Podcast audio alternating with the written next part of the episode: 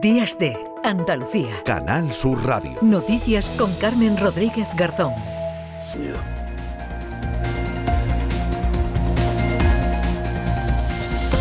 8 y 44 minutos de la mañana también termina este 2022, lamentablemente, con 49 mujeres asesinadas por violencia machista. El mes de diciembre ha sido el peor de todo el año, nos deja 11 víctimas y todavía hay casos pendientes de confirmación oficial. Este viernes hubo una reunión de la ministra de Justicia con el presidente del Consejo General del Poder Judicial, el fiscal general de Estado, y son cada vez más las voces que piden medidas más efectivas para poner fin a esta lacra. Vamos a saludar a esta hora a Gracia Rodríguez Velasco, exfiscal de la Audiencia Provincial de Jaén.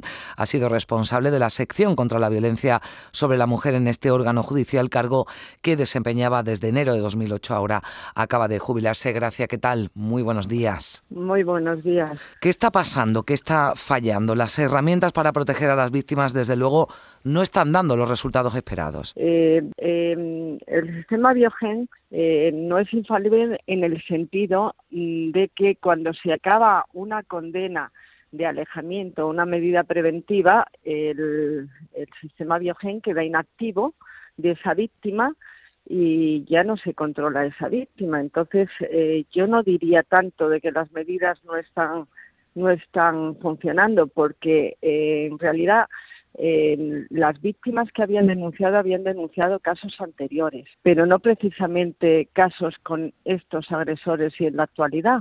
Entonces, lo que es fundamental es que cuando una víctima se encuentre en peligro, se encuentra en peligro desde el mismo momento en que la insulta, en que no hace falta ni que la agreda, en que la amenaza, en que la coaccione, denuncie, denuncie para que todo el sistema se ponga en marcha. Estamos insistiendo siempre en la importancia de denunciar, ¿no? Y cuando se habla de que la mitad de las asesinadas habían denunciado, esto puede transmitir, ¿no? Un mensaje contradictorio y de ahí que, que usted insista, ¿no? En la importancia de siempre acudir a la policía, de acudir a la justicia. Vamos a ver, por ejemplo, el caso de, de, la, de Elena, que es bestial.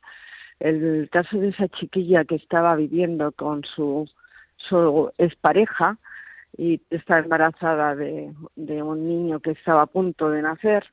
Eh, esa mujer había denunciado, pero había denunciado hace años y hace tiempo. Y ese, esas medidas y ese, e, esa denuncia ya había terminado eh, todas las medidas que se adoptaron. Entonces, si sigues en la actualidad y esta mujer estaba viviendo con su ex, ex al que había denunciado anteriormente, pero eh, había vuelto a, a vivir con él. En ese sentido, esta mujer estaba en peligro. Si está en peligro, hay que denunciarlo, porque si no, ni la policía, ni la Guardia Civil, ni nadie puede protegerla. Si no existe una denuncia y unas medidas preventivas, esa protección es imposible porque no se sabe. El sistema Biogen incorpora todas las denuncias, pero cuando se ha acabado el procedimiento mm, derivado de aquella denuncia, eh, queda inactivo para esa víctima.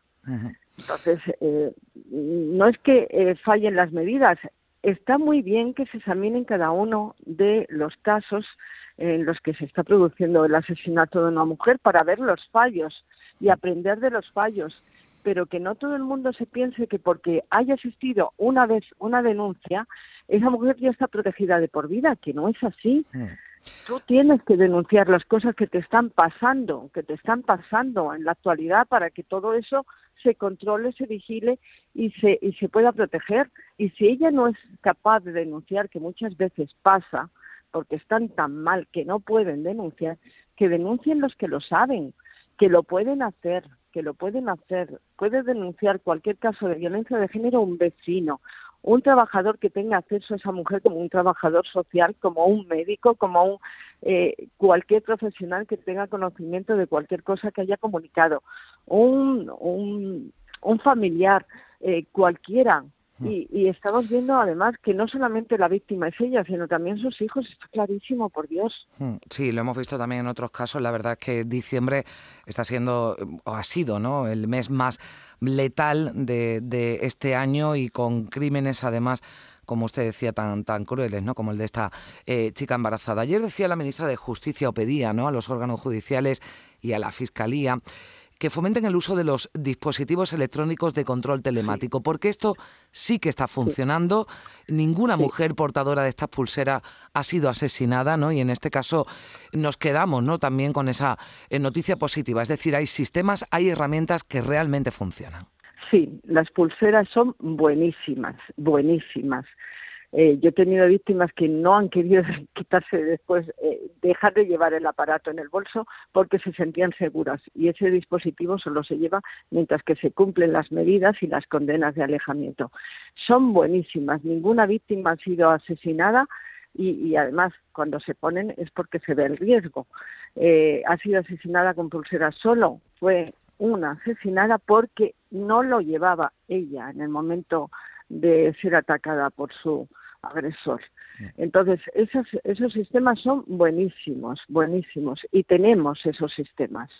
Gracias. ¿Usted qué le parecería que a las mujeres se les informara si sus parejas tienen antecedentes por violencia de género? Es una medida de la que se está hablando en estos últimos días. Decía la ministra de Justicia ayer que hay derechos en juego, pero lo que está claro es que también hay vidas.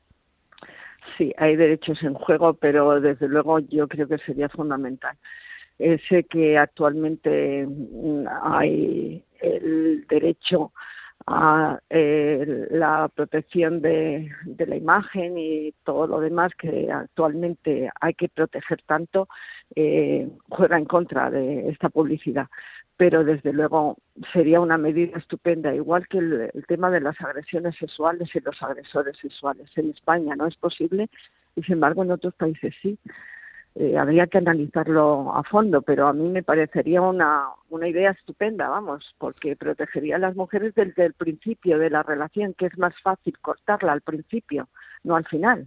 Pues ahí está esa reflexión, hay que quedarse eh, con la importancia de denunciar, usted lo decía, de denunciar y de denunciar no quedarse con la denuncia anterior, denunciar de nuevo si se, eh, si se está eh, de, nuevo no sometida y siendo víctima de maltrato, también al entorno, ese llamamiento a los eh, profesionales, a la familia.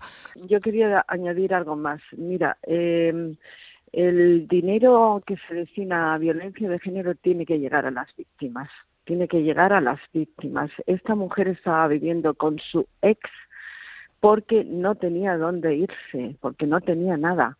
El, el, dinero que se destina, tiene que haber casas de acogida que, que las hay, ¿eh? y las hay buenísimas, pero también que estén eh, preparadas para recibir a las víctimas en sus circunstancias. Hay una que yo sepa que puede recibir a víctimas drogodependientes. Hay eh, en toda España no hay casas de acogida eh, son muy diferentes las comunidades autónomas y esos, esos eh, sistemas de protección. Hay que unificar, que en toda España todas las víctimas puedan tener lo mismo. Hmm. Pues ahí queda ese mensaje. Gracias, Rodríguez Velasco, que ha sido hasta, eh, hasta hace muy poco fiscal de la Audiencia Provincial de Jaén, responsable de la sección contra la violencia sobre la mujer. Muchísimas gracias por estar con, con nosotros y feliz entrada de año. Gracias. Igualmente. Días de Andalucía. Canal Sur Radio. Noticias con Carmen Rodríguez Garzón.